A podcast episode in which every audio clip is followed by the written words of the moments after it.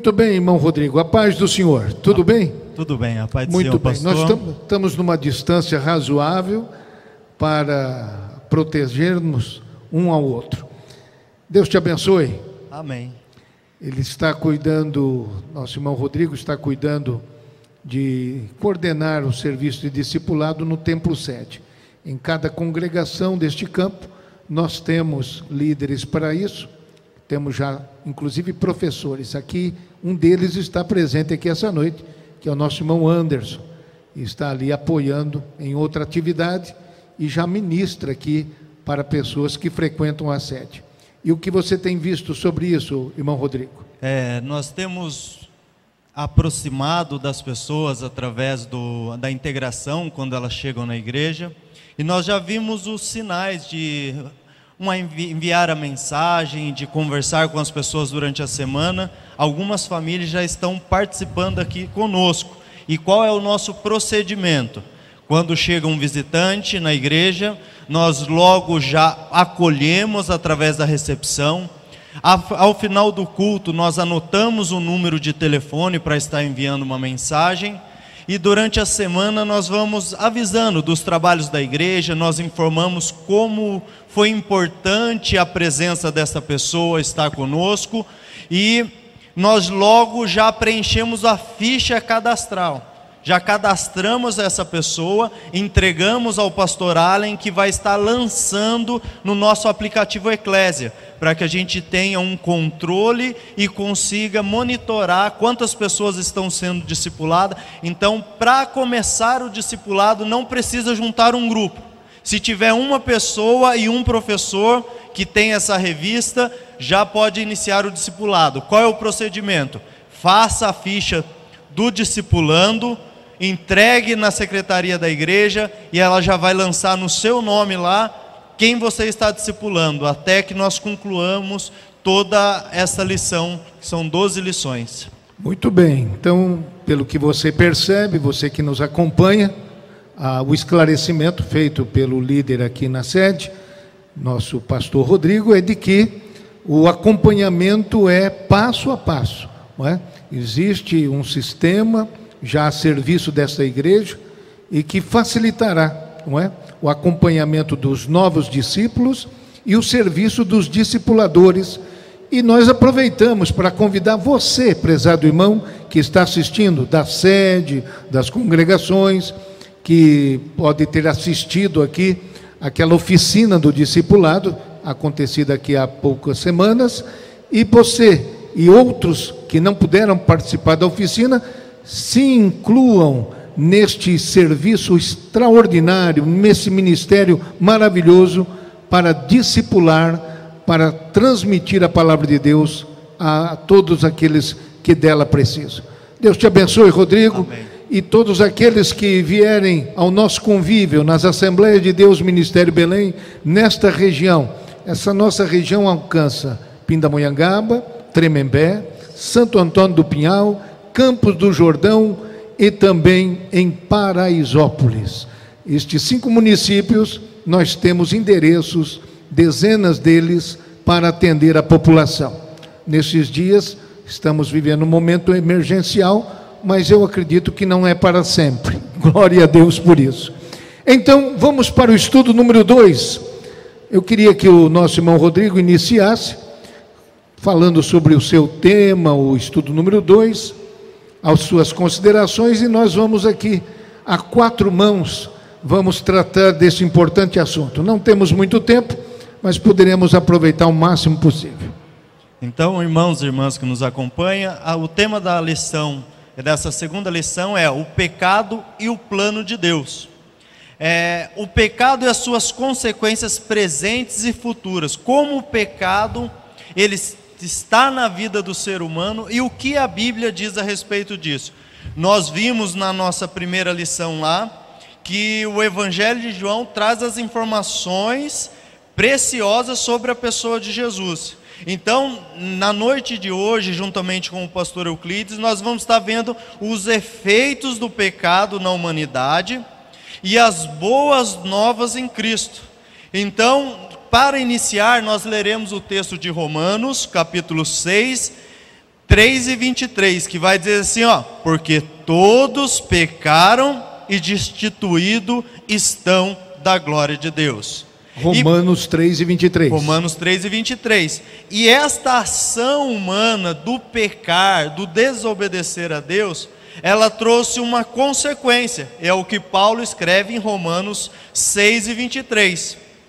Porque o salário do pecado é a morte.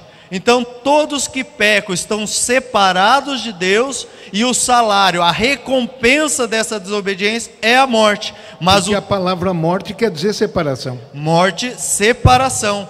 Mas o dom gratuito de Deus é a vida eterna por Cristo Jesus, nosso Senhor. Então, esse é um pano de fundo para a gente entender que todos nós, quando não estamos em Cristo, nós estamos no pecado, porque nós vimos na lição 1 com o pastor Euclides que a salvação de Cristo nos salva da, do domínio do pecado.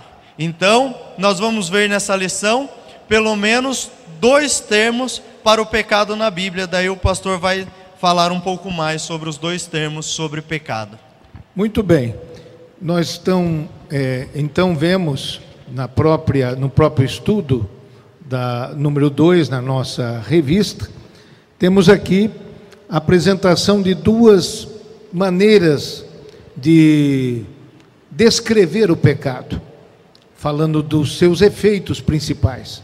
Uma dessas maneiras é descrita como errar o alvo, uma palavra no original, amartia, mas tenha isso, errar o alvo, no sentido de que o alvo é a vontade de Deus. Logo, quando deixamos de fazer a vontade de Deus, cometemos pecado, pois erramos o alvo. O alvo que Deus deseja para todos os seus seres criados, seres humanos criados, é de que façam a sua vontade perfeitamente.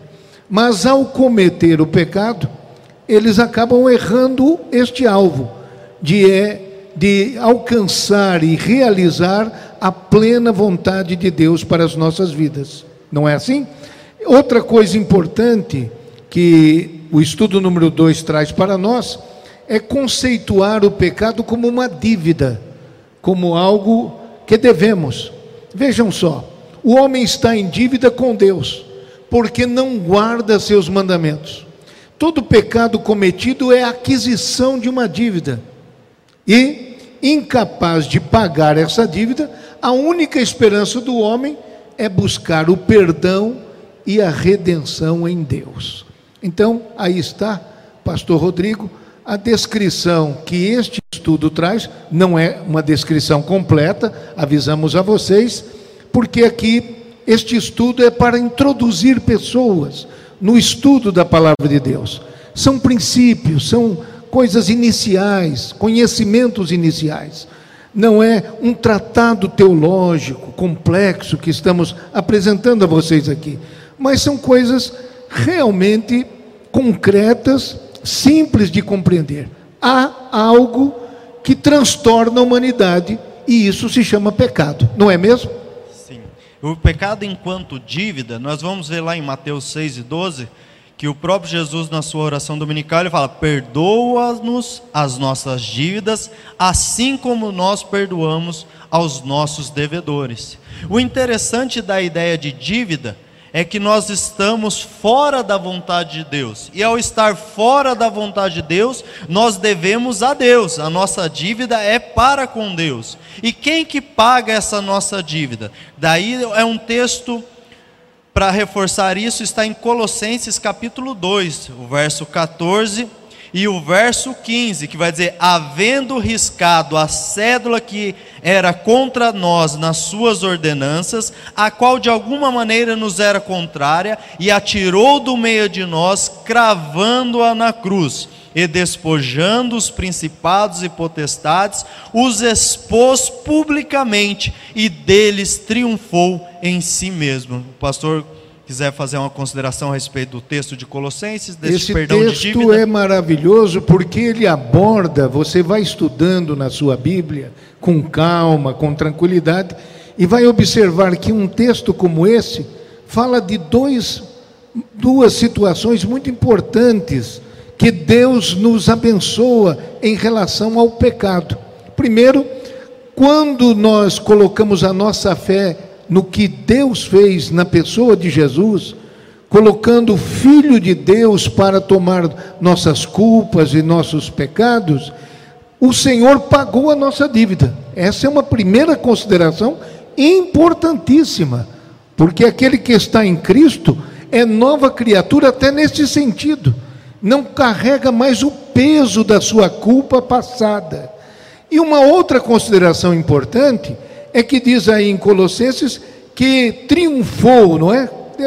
me permita ler aqui na sua própria Bíblia. Diz aqui: e despojando os principados e potestades, Colossenses 2 e 15, os expôs publicamente e deles triunfou em si mesmo. É a vitória de Deus sobre o império do pecado, que é, sem dúvida alguma, a vitória principal para a nossa vida. Não somente ficamos livres da culpa do pecado, mas, Pastor Rodrigo, fomos libertos do domínio do pecado. O pecado não é mais um senhor da nossa vida. É isso que acontece, é essa maravilha. Vejam só, às vezes as pessoas se aproximam da igreja, da palavra de Deus e pensam: então, se eu der a minha vida para Jesus, eu fico perfeito da noite para o dia? É isso que acontece? Vamos considerar isso. Na verdade, a experiência prática de cada um de nós não é a perfeição num estalo de dedos. O que acontece é que a gente ganha, ganha da parte de Deus, um triunfo sobre essa escravidão do pecado na nossa vida. Ele deixa de ser o Senhor da nossa vida, porque aquele a quem nós servimos, nós somos servos. Se eu não me engano, em João 8 e 34, nós temos esse texto. Quer ler para nós aí? É, o pecador é escravo do próprio pecado. Em João 8,34 diz assim: Respondeu-lhes Jesus: Em verdade, em verdade vos digo, que todo aquele que comete pecado é servo do pecado. Muito bem. Então, quando você percebe essa nova natureza, nasceu de novo pela fé no Evangelho, esse é o plano de Deus. Porque o estudo dessa noite é esse: o pecado e o plano de Deus. Qual é o plano de Deus? Nos livrar não somente do peso da culpa, como do domínio e da escravidão do pecado. E eu volto a dizer: não que a perfeição se completa, não. A Bíblia diz que a vereda do justo é como a aurora, vai brilhando mais e mais até ser dia perfeito. Mas o que acontece com aquele que vem para Cristo, é importante você perceber isso. Você que nos acompanha nessa noite, é que você passa a não desejar mais o pecado na sua vida. E toda vez que uma desobediência acontece, isso te incomoda. Você fica chateado, porque você quer andar fazendo a vontade de Deus. Não é assim? É de, dessa maneira, e a gente vai observar que o plano de Deus, quando ele oferece, na própria continuação de João 8, no verso 36, fala: Se, pois, o Filho vos libertar, verdadeiramente sereis livres. Então, nós vamos observar que a liberdade verdadeira do domínio do pecado, ela só se dá mediante o sacrifício de Cristo na cruz. Não tem outra maneira. Não existe principados, não existe potestades, nenhum poder, seja espiritual, seja humano, seja político, tem condição de libertar o ser humano deste domínio. Por isso que o texto de Colossenses, voltando àquele texto, fala assim: que expôs publicamente, mostrando uma nova maneira de ser ser humano, que é esse novo nascimento que proporciona para nós o sacrifício de Jesus, essa, esse pagamento dessa dívida. É como se pegasse toda a nossa dívida e nós não tínhamos como pagar e alguém pagou. E daí nós ficamos, através da religião ou através de algum subterfúgio, tentando pagar, mas Cristo já pagou. É só apontar para a cruz e dizer: lá está a minha cédula, aquilo que me era contrário, está lá. Cristo pagou por mim. Agora eu sou verdadeiramente livre deste domínio. Eu estou me lembrando enquanto você fala, Rodrigo, e você que nos acompanha, do Salmo 51. Porque afinal de contas, então a gente nasce devendo, é isso? A gente já nasce devedor. Meu Deus, é o que preocupa o brasileiro, são as contas a pagar. Mas eu quero dizer para você que espiritualmente existe um transtorno, existe uma situação que precisa ser resolvida. E cada homem, cada mulher precisa alcançar essa solução. Jesus morreu por todos, é verdade, mas nem todos estão salvos, nem todos estão com esta nova vida, por quê? Porque cada pessoa precisa tomar uma decisão diante deste plano: se recebe ou não recebe, se aceita ou não aceita, se realmente quer isto para a sua existência. Mas eu me lembrei do que diz o Salmo de número 51, quando Davi, o rei, estava confessando o seu pecado a Deus. Na verdade, ele pecou contra um soldado dele, contra a mulher deste soldado, contra o povo. Ele pecou contra muita gente. Muita gente foi prejudicada no erro de Davi, o rei de Israel. Porém, ele entendia que o pecado, antes de tudo, é contra Deus. Ele diz assim, no Salmo de número 51, ele diz assim: Contra ti, contra ti somente pequei e fiz o que a teus olhos é mal, para que seja justificado quando falares e puro quando julgares. Eis que em iniquidade fui formado, e em pecado me concedeu a minha mãe. Então, esta é a realidade, não é, pastor Rodrigo? Sim. Nascidos no pecado, nascidos devedores. Precisava de um plano de Deus para nos tirar disso. E foi o plano perfeito de Cristo na cruz. E Cristo não nos abandona, não é algo assim, é algo dinâmico nas nossas vidas, não é algo estático que uma vez nos salvou e parou. Não, ele continua através da santificação e ainda não nos deixa órfãos, nos garante um lugar na eternidade. Ele nos ensina agora a viver de maneira piedosa, porque lá em Tito capítulo 2, o verso 11 vai dizer: Porque a graça de Deus se manifestou salvadora, ensinando a todos os homens a viver de maneira piedosa no presente século, ou seja, a salvação, ela é para agora, essa transformação de vida para nós. Em João 14, do verso 1 ao 3, Jesus prometeu para nós: não turbe não se turbe o vosso coração, credes em Deus e também em mim. Na casa do meu pai há muitas moradas. Se não fosse assim, eu vou-lo teria dito, pois vou preparar-vos lugar. E se eu for e vos preparar lugar, virei outra vez e vos levarei para mim mesmo, para que onde eu estiver, estejais vós também. Com essa palavra de Jesus, você, amigo, você, irmão que está acompanhando, você, novo discípulo do Senhor, sabe o que significa essa palavra? São palavras de Jesus dando uma certeza, uma segurança para nós. A certeza que aponta aqui o estudo de número 2. Todo aquele que já recebeu a Cristo em seu coração tem a certeza de estar livre do poder do pecado e que vai morar com Ele no céu. Que maravilha, meu amigo, que maravilha, meu irmão, minha irmã em Cristo, ter esta segurança do Senhor, a nós que nenhum merecimento tinha. Você merecia? Não, nunca mereci. Ninguém de nós jamais mereceu. Por isso a Bíblia chama isso de graça de Deus. Pela graça sois salvos mediante a fé. Aos Efésios, acompanhe, folheie um pouquinho a sua Bíblia, capítulo 2 pela graça sois salvos mediante a fé. E isso não vem de vós, é dom de Deus. Não vem das obras para que ninguém se glorie. Não há o que o homem possa fazer, nenhuma penitência, nenhuma promessa, nenhum sacrifício. O homem não pode salvar-se a si mesmo, pastor Rodrigo. Não pode fazer isso. Porque o pecado, eu estava pensando nisso hoje, ele não é somente fazer o que é errado, não é somente errar o alvo desse jeito.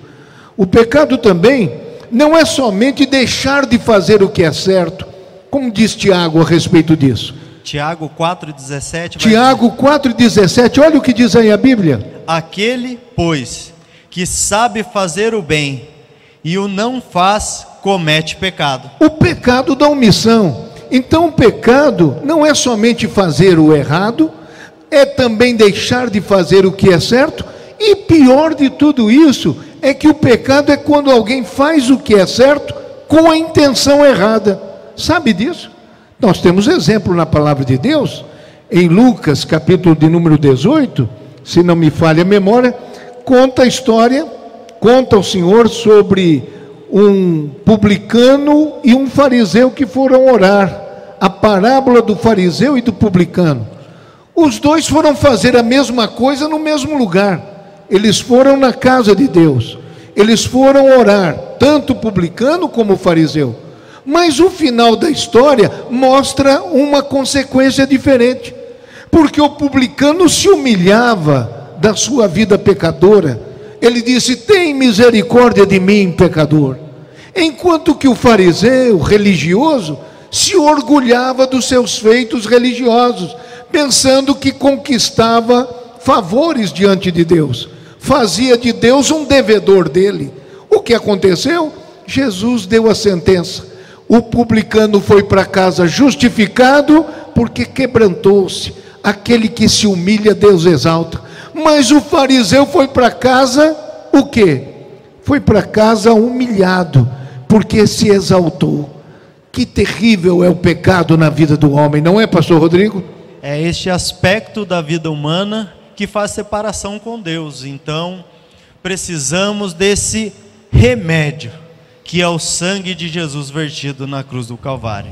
O interessante também que quando o pastor falava a respeito do fazer o certo, mas cometer pecado, eu me recordei lá de Gênesis 4, quando Caim, ele vai e oferta, mas de maneira pecaminosa. Ele estava fazendo o que era certo, porém o nosso Deus contemplava o coração dele. Então, para os nossos discipulando, para aquela pessoa que você está caminhando nessa segunda lição, é muito importante você demonstrar a pobreza humana, a sua incapacidade de se justificar para mostrar a grandeza de Deus e essa graça tão maravilhosa que é a salvação em Cristo Jesus. Que maravilha, gente.